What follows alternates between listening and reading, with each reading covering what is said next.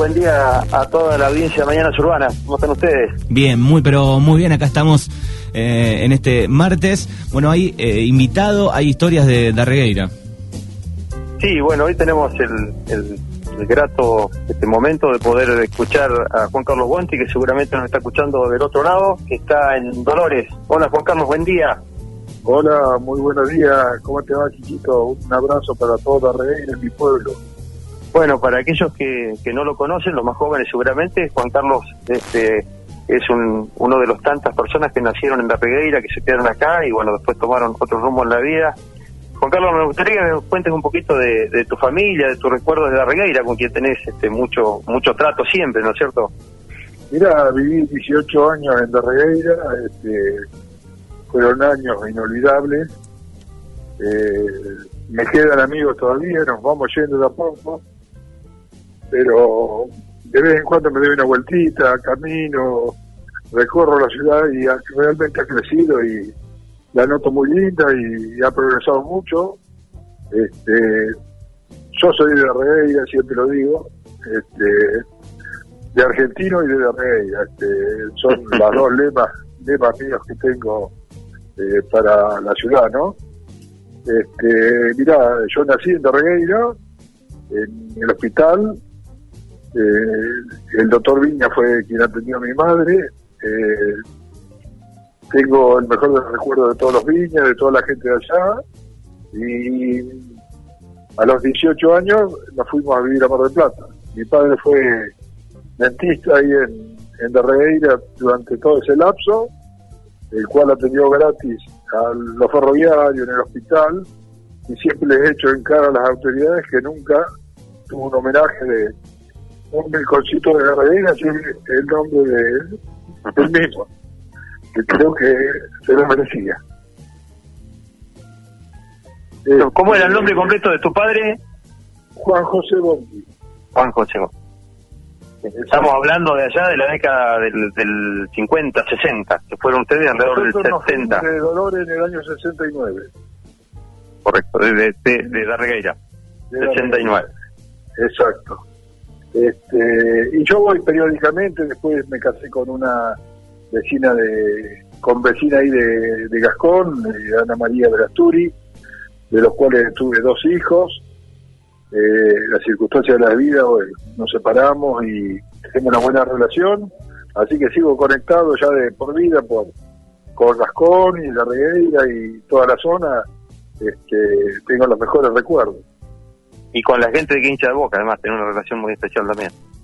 Sí, tengo, tuve la suerte de ser directivo en, en la comisión anterior de, de Boca, eh, sigo vinculado, soy el presidente de la peña local, este, una peña con 500 socios, nos han regalado un predio de 3 hectáreas y media, así que estamos trabajando fuerte en, en hacer la sede propia. O sea, por ahora la tenemos acá en mi casa, en una parrilla para 60 personas así que este con entrada individual no tiene nada que ver con la casa. Pero fanático he habido los cuatro años a Japón y todas las Copas Libertadores al exterior, este es mi vida, Boca es mi pasión.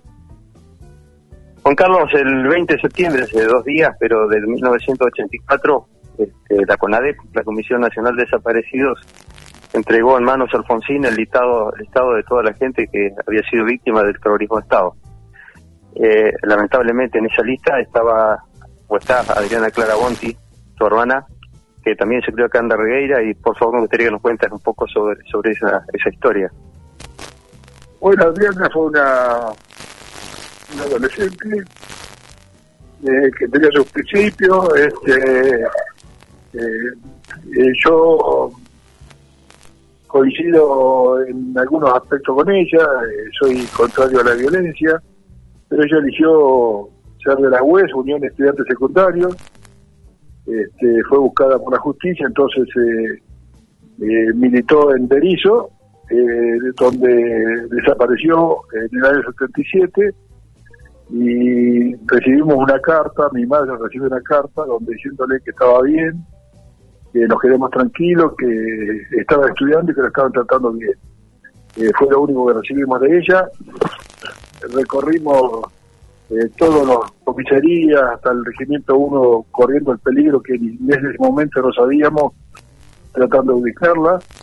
Sabemos que fue detenida ahí en, en Olmos, en el centro clandestino de, de Olmos, y mm, seguramente, según compañeros que han sido liberados, fue torturada, este, violada, tuvo eh, un montón de cosas que realmente mejor no recordar. Bueno, contarle, estas son las cosas duras que a veces este, de los pueblos no se hablan, ¿no? Este, de, la, la, dictadura no solamente pasó en la ciudad y pasa en la historia de los libros, sino que nos tocó de, de cerca. Exacto, yo, yo no la defiendo, pero era un idealista y sus ideales los defiendo porque lo hizo por eso, nosotros la quisimos sacar del país. Me acuerdo que mi padre quería sacarla del país y ella le importaba vivir un día más, un día menos. Eh, con 21 años era una joven que tenía bien puestos los ovarios y decidió luchar y cayó en la forma que ella preferió, ¿viste? Así que la, la recordamos con, con, mucho cariño. Eh, Adriana estudió en la escuela secundaria provincial número uno de Mar del Plata, conocido como la Piloto, donde en esa escuela hay 82 detenidos desaparecidos que fueron exalumnos de la escuela, y entre ellas Adriana. Adriana es reconocida y recordada como una rubia de pelo lacio, muy inteligente, este, muy buena alumna, buena persona, y que tenía una capacidad importante de participación social y, partidaria, ¿no? Hay un video muy lindo que se hizo ahí que se llama Silencio Roto, un documental, donde se cuenta la historia de Adriana y de Julio César Rompino, que eran este dos jóvenes como tanto en Argentina que, que fue una locura que el terrorismo Estado haya terminado con su vida. ¿no? Sí. Eh, vos entras al colegio y hay un mural de Adriana este, y una plaquita donde recordándola y realmente este, lo que más he hecho en cara es que no tener un lugar donde llevar una flor, eh, su cuerpo no apareció nunca y eso es lo más lo más duro, ¿viste? Porque... Eh, es el drama del desaparecido. Desapareció y nunca más nadie vio nada. Ni el cuerpo, nunca hay forma de elaborar un luto, nada. Mi madre se murió con 92 años esperando eh, tener... Lugar donde llevar una flor. Y realmente este, yo he puesto en, el, donde descansa mi padre una plaquita donde dirá, dice que no tenemos un lugar donde llevarte una flor, pero te olvidaremos y es una forma de tenerla con nosotros. Sí, Adriana era conocida como la gringa, como Julia dentro de la militancia montonera, la chona. La chona, eh, la chona el, el sobrenombre. El 5... Sí. El que yo contar que el 5 de octubre del 99, mira qué tarde, estamos hablando del 99, cuando ella fue secuestrada el 19 de abril del 77, después de 22 años, Raúl Elizalde, que es uno de los sobrevivientes de la cacha, es quien este, confirma en, su relato ante, ante los juicios de la CONADEP que él había estado en la celda de al lado de Adriana, que aunque no aunque no la había visto, había hablado con ella, que se comunicaban diariamente y es el que confirma que, estuvo ahí en la casa, ¿no? Y después, este, como vos decís, desapareció. Aquella definición de desaparecido, que es una de las pocas palabras que, que el inglés se habla desaparecido como lo decimos nosotros, ¿no? No tiene traducción al inglés, castellano, es este, algo que nació acá. Exacto. Este, ¿Alguna vez...? Yo no quiero este, en este momento entrar en polémica. Eh, ah, sí, la, la, idea, Juan, es contar parte de la historia, este, nada más que eso, que es lo que sucedió. Que creo que es bueno que se conozca y se recuerde. lo que, creo, lo que creo que la gran equivocación eh, fue no haber ido a un juicio y si fue culpable haberla sentenciado y como corresponde, ¿viste? este, pero siendo violada, ultrajada y no sé si la habrá tirado al mar o realmente la angustia que te queda. Tal cual, es la, angustia directa de la familia y la angustia de un país, ¿no? Este, este, más allá de discutir cuántos miles, miles de jóvenes tuvieron ese ese tremendo destino, ¿no? Es que se, se, les sacó la identidad, los llevaron a centros clandestinos de detención, nunca figuraron este, en los archivos oficiales del gobierno y terminaron su vida de la forma más nefasta. Sí, siempre tuvimos la esperanza con esa carta que llegó, pero nunca este, realmente la carta, por, por la, característica de la carta y de las letras, eh, fue escrita por Adriana, pero con clave, y nos dimos cuenta que la obligaron a, escribirla. Yo tengo una copia de la misma. Este, Escuchaba a quien fuera su, su novio en esa época que dice que ellos tenían una clave entre Adriana y su novio que era escribirse besos con Z siempre. Y, bueno, y en esa carta el besos por primera vez aparece con S como una como una clave de que de que no no fue hecha por ella por voluntad, ¿no? Fue bajo protesta. Esa es la realidad, sí, esa es la realidad. Este, eh, es doloroso todavía a pesar de los años. Y seguro. Eh, llega cada 15 de septiembre, el día de cumpleaños, y la recordamos con mucho cariño. Juan, te, te agradezco mucho poder compartir esto. Seguramente no es no es nada fácil, pero me pareció importante en estos días, ¿no? Que era el aniversario de Conadep, que era el aniversario de los lápices, que nos acordemos de los jóvenes que nacieron acá o que pasaron por acá, que, que también fueron parte de, de esta locura que fue la, el terrorismo de Estado. ¿no? y bueno, hay que tener mucha valentía de poder contarlo, Juan. Yo te, agradezco, pero un montón este este ratito que te, estás tomando, porque hay que tener este hay que tener mucho para poder contarlo. Hay mucha gente de la región que lo recuerda con mucho cariño y cada vez que subo algo de ella, este, noto el afecto que tenía Adriana, que se fue con 15 años de, de la regueira y eh, que fue muy joven, con 21 años, este, militó, hacía reuniones en casa, mi padre no sabía nada y un día escuchando, eran reuniones políticas había armado, tan joven, este, la Unión de Estudiantes Secundarios, y después eh, desapareció de casa y intentamos, la última vez que la vimos fue, fue en, la, en la iglesia de La Plata, donde le pedimos por favor de que se vaya del país porque era buscada, inclusive hubo allanamientos en mi casa, mi madre soportó, hasta cada vez que era algún desconocido a mi casa, este, allanaba la casa para ver si, si era ella, este, este, me acuerdo que mi abuela era viejita ya y que, me prende la luz, que me apuntan y, los soldados pobres este, cumplían la función de los, de los mayores, ¿no? Así que este, yo tuve la suerte de que me fui a vivir a Bahía Blanca, si no hubiese sido sin, teniendo mi idea política, pero sin militar en nada, ni sin haber sido partícipe de alguna organización, este, me salvó la vida este, mi ex mujer, que Ana María, que me fue a vivir a Bahía Blanca, después nos casamos y este y volvimos otra vez a, acá a Dolores, donde ejerció durante muchos años eh, bioquímica, así que ejerció muchos años, así que en parte tengo que agradecerle a ella de que no ser uno más de los desaparecidos. Juan Carlos. la realidad. Eh, Manuel habla, buenos días. Eh, eh, ¿Se han reunido con otros familiares de, desaparecidos a lo largo de estos años? Mira, este, con mi madre fuimos y le hicieron un homenaje en Berizo y fuimos con la llevé yo a mi madre. Este, fue gratificante este, para ella, qué sé yo, sentir que era un ser querido, que era un una persona admirada por sus compañeros, los que quedaron vivos. Y tengo contacto y yo me saqué sangre también por si en algún momento aparecen los restos, este, me gustaría que descanse con, con los viejos.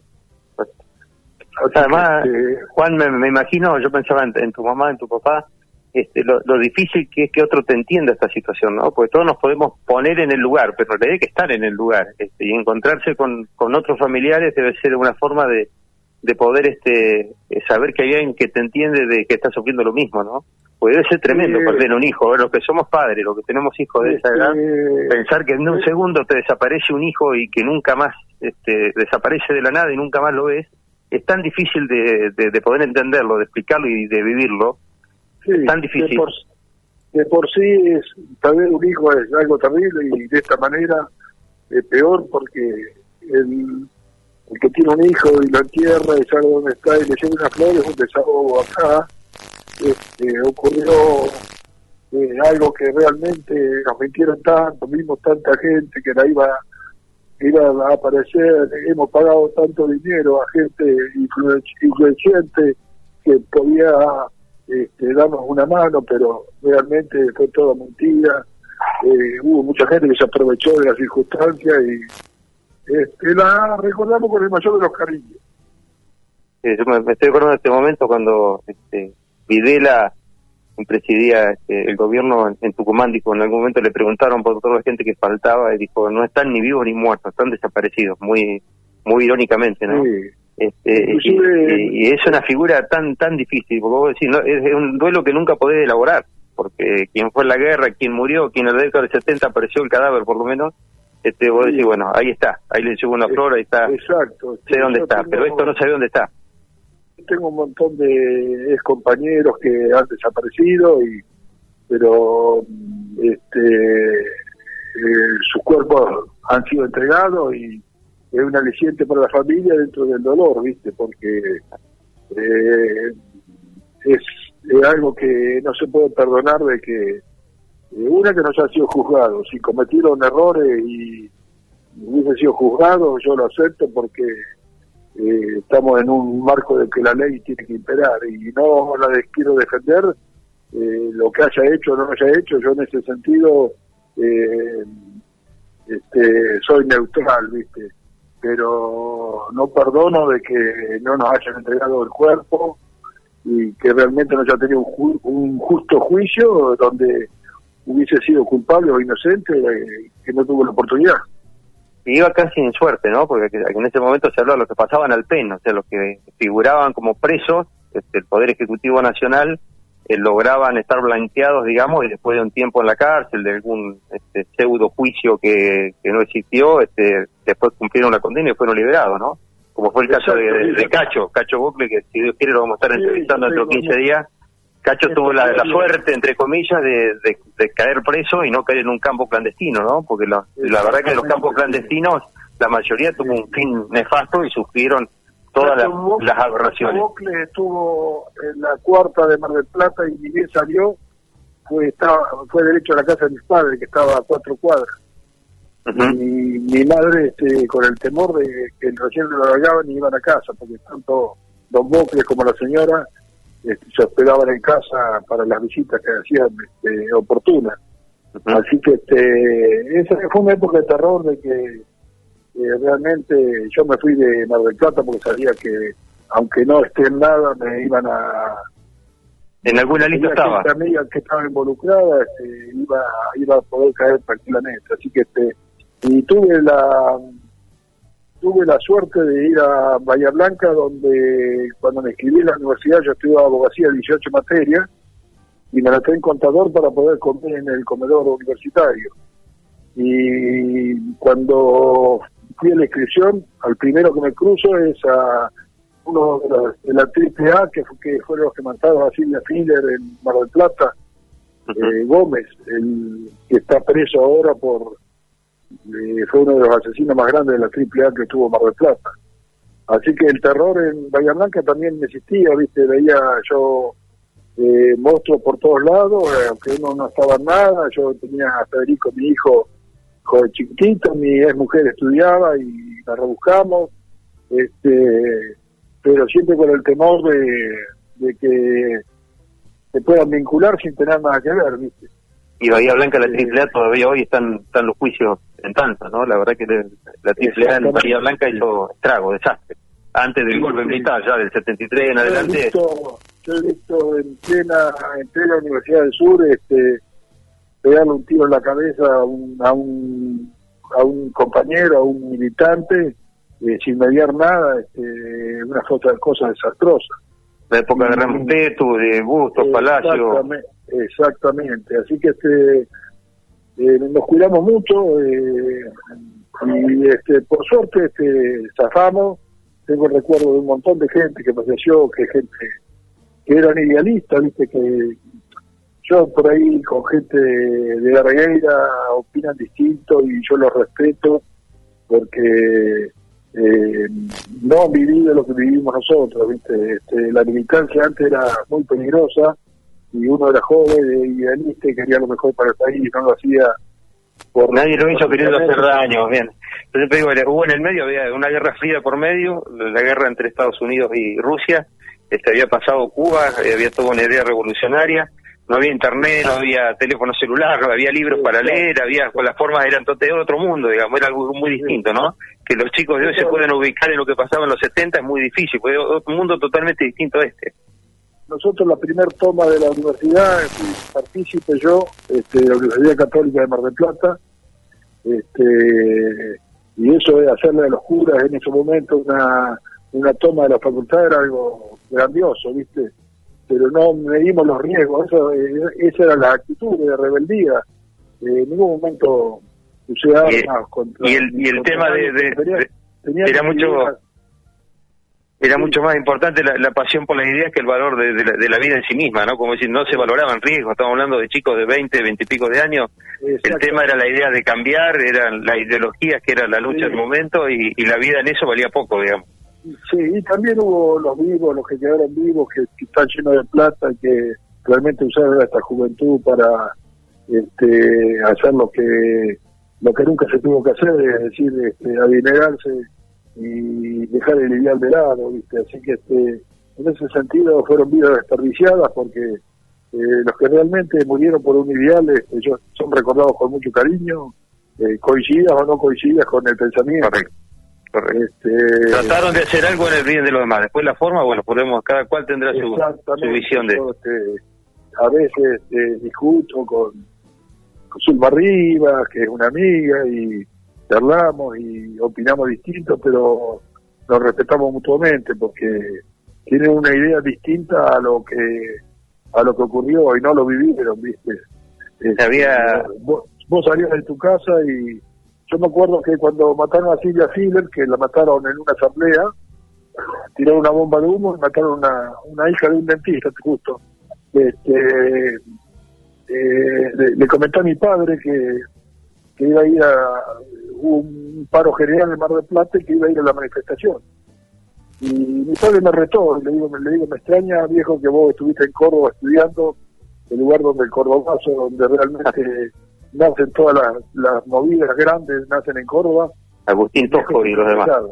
Y ese día caí preso, caí preso sin tener, me agarraron por la calle, me llevaron, después con el tiempo, por la negrita eh, Gutiérrez y por este, esta chica de Durán, supe que estaba con antecedentes, así que este, tuve la oportunidad de entrar en Bahía Blanca un laboratorio alemán y, hice todo, todos los cursos bien y después me enteré de que por los antecedentes que tenía, este, por haber caído preso injustamente, no me tomaron. Así que este, eh, estaba marcado como un, un delincuente, ¿viste? Y, por suerte eso se borró y ahora una persona, creo ser una persona de bien y, trato de colaborar, tenemos este, acá le damos alguna ayuda a los con, la peña, a los comederos, a los eh, distintos lugares donde la gente necesita, tenemos un banco ortopédico, lujo de dolores, con silla de ruedas,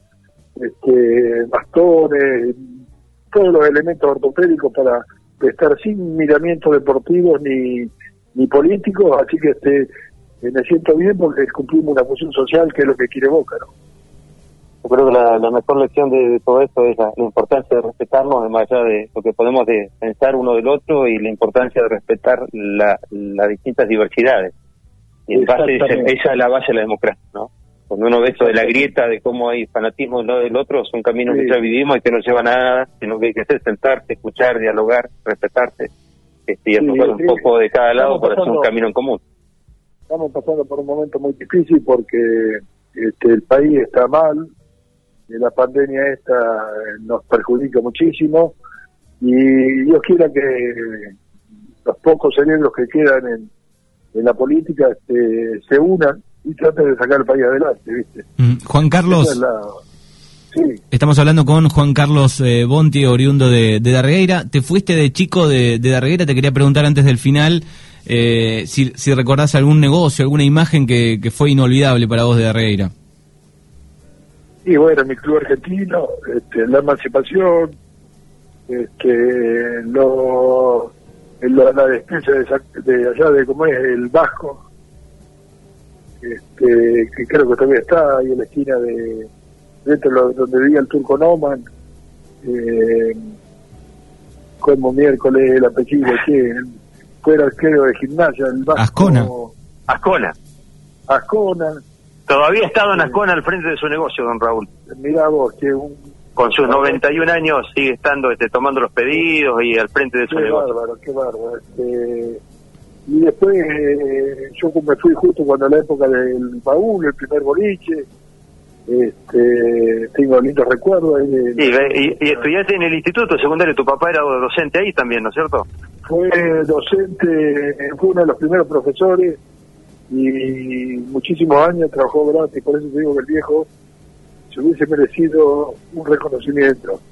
Este, y yo soy egresado de, del instituto, así que tengo eh, grandes recuerdos, Marzavi, Carlito Martínez, Nelson Migliorisi, Carlito de Besa, este, el estudio de la FITE que se nos fue, este, tuve la suerte de estar en, los aniversarios, la Chuchinoma, eh, el Flaco Seco con su señora, los bosques, este, realmente tengo tantos recuerdos que por eso mismo soy de la y de Argentina. Ahí te mando un saludo grande de un amigo, y el Tito Martínez, no sé si lo ubicás. ¿cómo, no lo voy a ubicar? Este, es una de las visitas, yo ni bien llego, me voy a la fito y ahí me entero de todos los pormenores porque una chusma bárbara. no, es capaz, de levantar el tubo y llamarte porque es muy caro.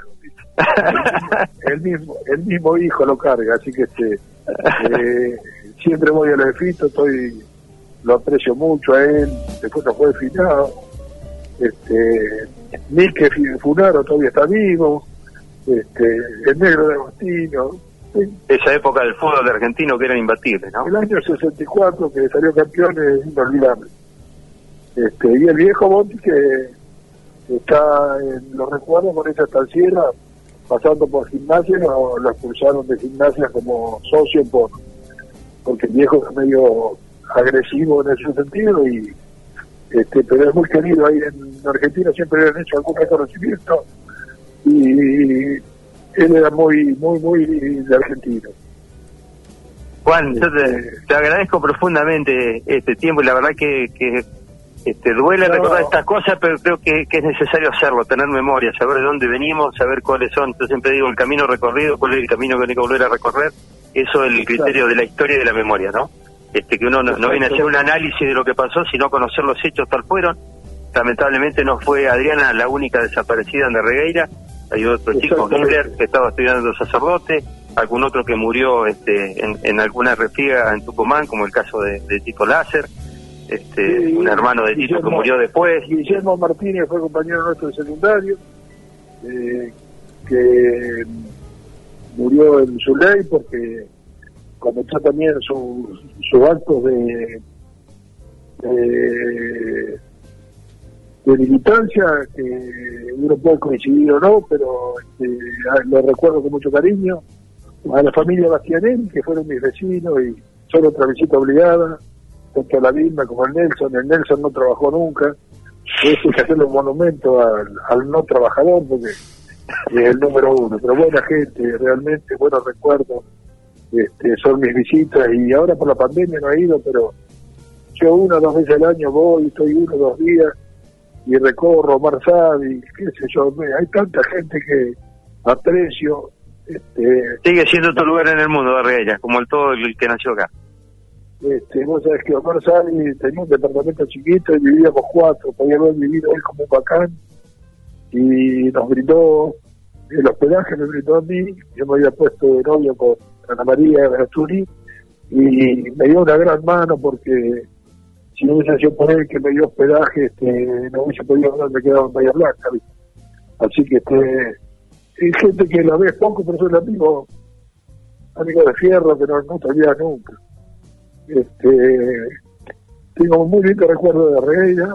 Eh, mi, la verdad que te digo que mi idea es algún día vender todo e irme a, a, morir de Regueira.